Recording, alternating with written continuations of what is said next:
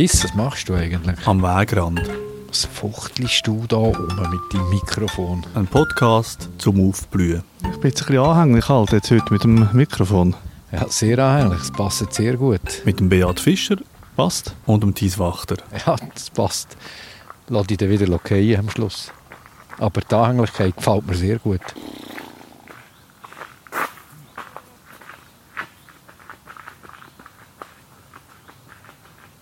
Ja, Beat, ich sehe, du wartest da irgendwo etwas. Auf eine Transportmöglichkeit. Von Transportmöglichkeit. Ja. Nicht für mich. Wir sind auf einem Waldweg, gell? Im Wald, an einem Wanderweg, hat Jogger, die durchlaufen, Hunde. Und ich warte genau auf diese beiden Objekte. Also für einmal nicht auf Pflanzen, sondern auf, auf Menschen und Hunde. Weil Pflanzen habe ich vor mir. Reichlich. Oh, wunderbar. Blühend. Jetzt warten wir da, bis wieder irgendein Jogger vorbeikommt. Ja, jetzt warten wir. Komm, sag doch zuerst etwas zur Pflanze. Kommen- Es kommt ja schon noch jemand. Also, schau da, vor uns eine Pflanze. Da ist sie etwa so einen Meter hoch und da nebenan zwei Meter, hinten auch. Riesige Exemplar von der grossen Klette. Die grosse Klette, das ist jetzt wirklich eine sehr auffällige Pflanze, finde ich. Also, ja, so ein bisschen, so ein bisschen borstig sieht aus, so fast so ein bisschen distelmässig und riesige Blätter hat die auch. Ja, der es mitgenommen, weil die Pflanze ist zweijährig. Im ersten Jahr tut sie also nur Rosettenblätter am Boden ausbilden. Und da habe ich vorhin eins gefunden. Jetzt schauen wir das an.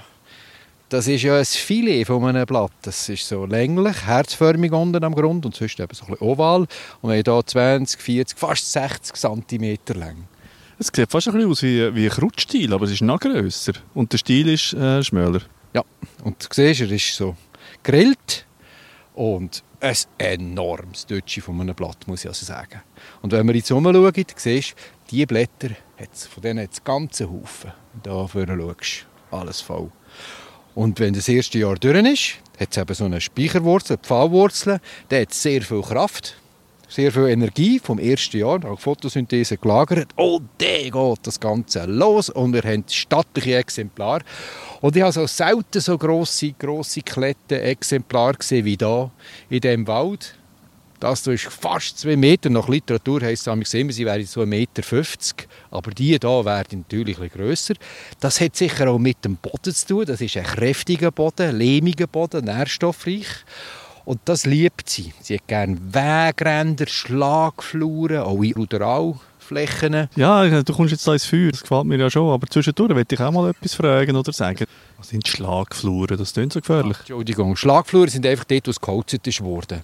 Wenn der Mensch jetzt kommt und da die Bäume im Wald holzt, dann ist natürlich alles offen. Das ist ja eine völlig neue Situation. Da hat es ganz viel Licht am Boden und dann kommen ganz andere Pflanzen als erstes, die parat sind, die viele Samen im Boden haben, die können warten jahrelang und dann zack geht es los und sie treiben aus. Und die grosse Klette gehört eben auch dazu. Die kann dann gerade profitieren von, dem, von dieser neuen Situation.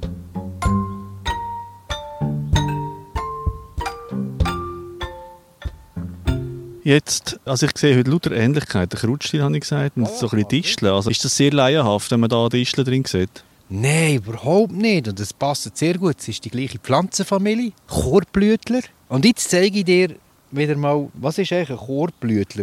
Es hat einen Haufen so Kogali, die sind so 3 cm im Durchmesser. Oder? Ja, die Kugali sehe ich. Die Kogali, ja. Und jetzt nehme ich mal eins von dem Kogali und eins, das schön blüht. Und wir haben hier ganze Haufen, was sind das? 1, 2, 3, 4, 5, 40 so rötliche, purpurne Blüten. Ja, na schön, wenn man es von näher mal anschaut. Mhm. Und das sind alles kleine Einzelblüten und rundum, das sind echt Hüllblätter und du siehst bei jedem Hüllblatt so einen über Zentimeter langen Stängel und zoberst das Höckeli. Weißt du, jetzt sehe ich eine andere Ähnlichkeit, Artischocken. Genau, gefällt mir sehr gut. Is. Sie sind näher verwandt mit Artischocken. Ah, das sind auch Chorblütler. Ja. Und was ist es dort? Blüten? Eigentlich nicht ganz, sondern eigentlich das Innere der Hüllblätter. Also da, wo die Höckeli sind, das sind auch sogenannte Hüllblätter. Und die Blüten sind ja viel kleiner. Jetzt tue ich so eine auf. Ja, das ist das Strohzeug, das man muss wegnehmen muss. Ja, genau.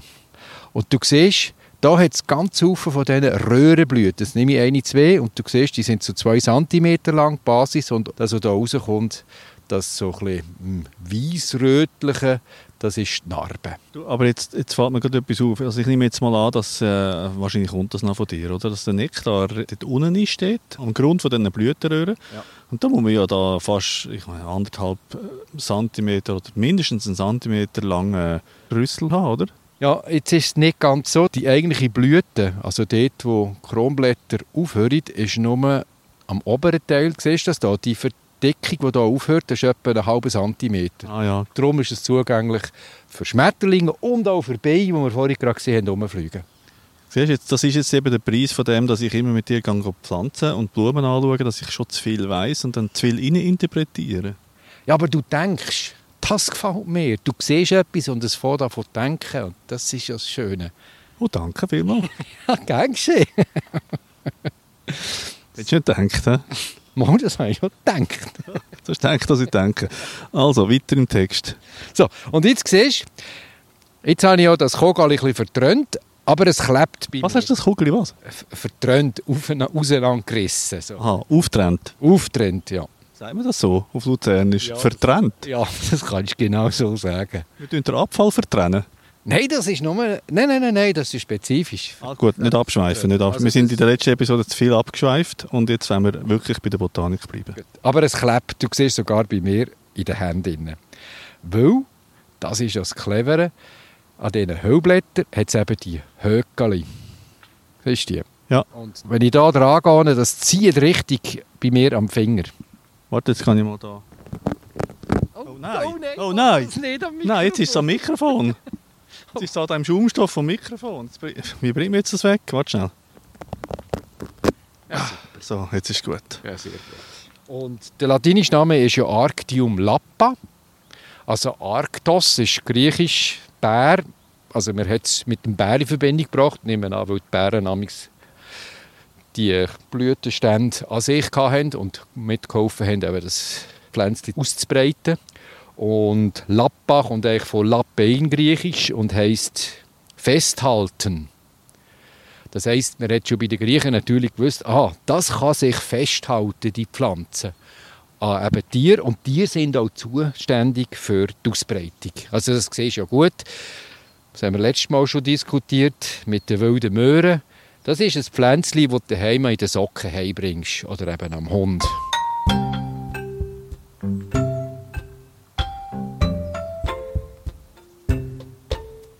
Hey, jetzt komme ich raus. Wenn man sagt, äh, der ist jetzt äh, wie eine Klette, immer, immer, äh, irgendwie hat er nicht losgebracht, der Gast oder was auch immer, oder? Das kommt von der. Das kommt von der, es kommt noch viel mehr von der und vor allem, ich habe ihn nicht losgebracht. Das Gute ist, schlussendlich bringst du ihn eben schon los. Eine Klette braucht eigentlich dich oder jemand nur als Transportmittel. Und wenn sie dann nachher teuer ist oder eben reif, dann geht sie dann schon mal runter.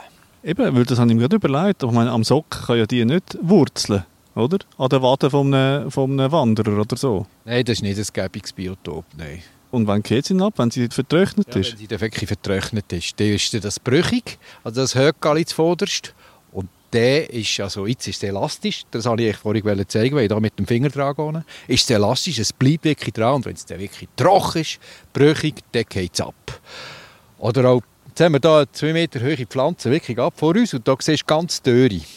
Jetzt gehe ich da rein, gehe da ein bisschen reissen und der Effekt, den ich ja zeigen es jetzt nicht gezeigt, aber kannst du dir so vorstellen, wenn es wirklich reif ist, dann kommt da noch ein Hund durch, das wäre jetzt halt ein bisschen grosser, Ja, fast zwei Meter. also so ein Meter so.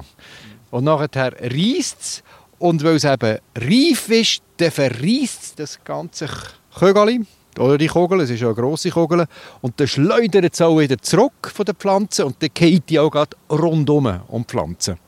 Und das erklärt auch, wieso, dass wenn du eine Pflanze hast, dass es immer ganze Haufen hat. Also die können ja einfach rundum runterfallen. Das ist wie zwei Strategien. Distanz, aber auch am Ort. Jetzt kommt mir noch so ein Kinderspiel in den Sinn, oder? Also wenn jetzt ein Jogger vorbei joggt da, dann könnte man auch so ein Klettchen anschiessen, oder? Und Nachher bleibt das kleben. Ja, also ich finde es nicht nur ein Kinderspiel. Das machst du immer noch. ja, das mache ich mir manchmal noch. Ah, Einen Jogger bewerfen? Nein, unter uns so. Unter wem uns? Familienmässig. Die Familie kommt einfach auch nicht ohne Botanik aus. Also ja, das ist halt einfach so beim Beat. Itzig, dies jetzt wette, dass du mit der Lupe so einen Blütenstand anschaust. Also vor allem die Höckali. Also das heisst, ich muss dir jetzt im Moment das Mikrofon in die Hand geben. Jetzt machen wir den Tausch wieder. Mikrofon gegen Lupe. Ja. Also, was muss ich jetzt? Die Höckeli mal- anschauen? Einfach mal das Höckali anschauen. Uh, das ist ziemlich gebogen. Also wenn man es vergrößern wäre es ein, äh, Du hast echt die Lupe verkehrt. Könntest du noch... ein Gemsbockhorn. Ja, genau. Du musst schnell mitkommen. Jetzt habe ich meine Jacke, die ich halt schon abgezogen habe. Nehme ich hier vor, du bleibst. Und jetzt kann hier ein Ja, musst, Klettverschluss... musst, also, weißt, wenn du das Mikrofon in der Ja, Hand hast, musst du, dir, musst auch selber ins Mikrofon reden. Gut. Tis, jetzt musst du hier schauen. Jetzt habe ich meine Jacke vorgenommen. Und ich habe hier am Ärmel vorne einen sogenannten Klettverschluss. Also, jetzt muss ich den auch anschauen. Jetzt schaust du die Höckali an. Gut, das ist natürlich eine völlige Suggestivfrage. Ich weiss jetzt wahrscheinlich, was kommt. Ja, trotzdem. Ah, das sieht ja total aus wie eine Klette. ah, darum, Klettverschluss. Aha. Warte, machen wir Tausch? Ja, unbedingt sogar. Also der Klettverschluss. Also du hast jetzt wirklich das Gefühl, der Klettverschluss ist eine Erfindung, die auf diese Pflanze zurückgeht. Das ist nicht nur das Gefühl, das ist Gewissheit.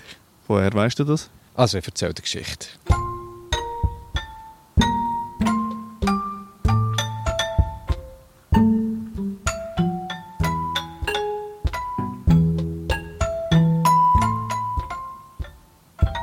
War ein Wattländer Ingenieur, der Georges de Mestral.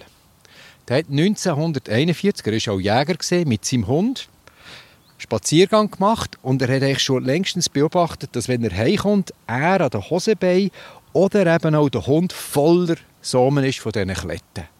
Und dann hat er dem auf den Grund gehen und hat nachher das unter dem Mikroskop genau angeschaut. Und er hat gemerkt, dass es wie zwei Teile braucht.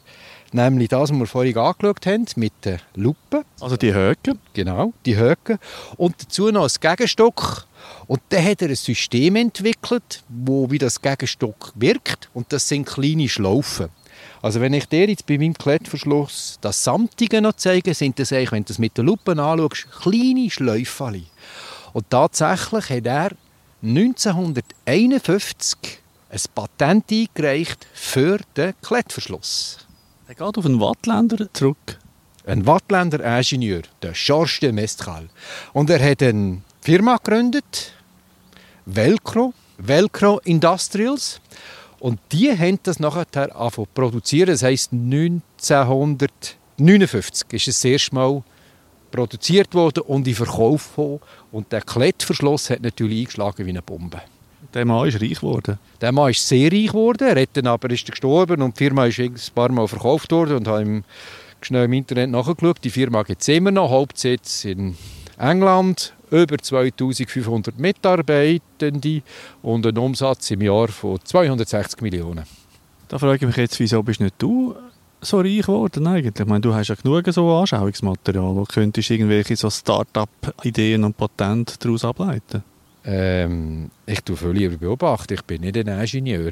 Da muss ein Tüftler sein. Also das sagt ja schon, der Spaziergang, der berüchtigte, hat er 1941 gemacht. Das Patent hat er erst zehn Jahre später angemeldet. Das heisst, das braucht sehr viel Fleiss und er hat alles gezeichnet und so und Zeug ausprobiert. Am Anfang hat er sogar mit Baumwolle gemacht, das hat aber nicht richtig funktioniert. Erst, als die synthetischen Materialien aufgekommen sind, hat er gemerkt, das funktioniert. Also du bist ja auch reich, oder? Einfach reich an Pflanzenbeobachtungen und an Eindrücken. Ja, wir reden jetzt nicht über mich, finde ich, jetzt über den Georges de Mestral. Den, dem musst du Kredit geben. Ich rede halt immer wieder gerne über dich, also hast du nicht so gern, weiss ich schon. Also, jetzt reden wir über die grosse Klette. Gibt es auch kleine? Ja, es gibt auch kleine. Wir in der Schweiz haben zum Beispiel vier verschiedene Arten. Aber es ist klar, dass er die gebraucht hat, weil man natürlich die Bücher hat, wo er das beschrieben hat und skizziert hat. Also das ist eine Art, die bei uns vorkommt, sozusagen ganz Europa, aber bis nach China, Japan.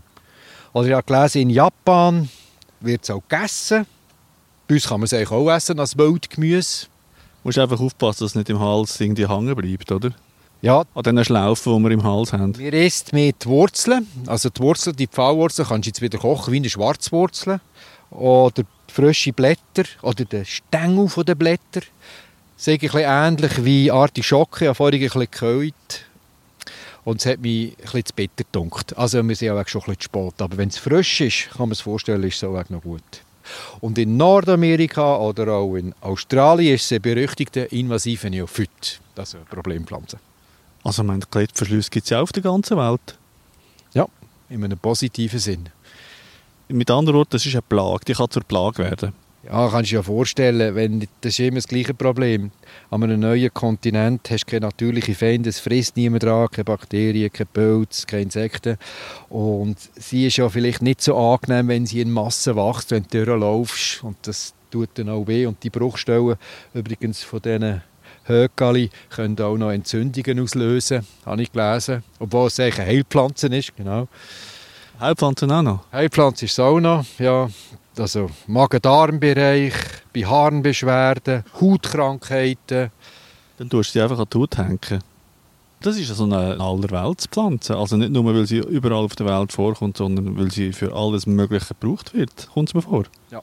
Und ich finde es eben schon heiß, dass der Georges de Mestral das so super gemacht hat und den Klettverschluss entwickelt hat, weil das ist ein typisches Beispiel für Bionik, also für die Wissenschaft, die draussen schauen, wie etwas funktioniert in der Natur und nachher macht man ein technisches Mittel.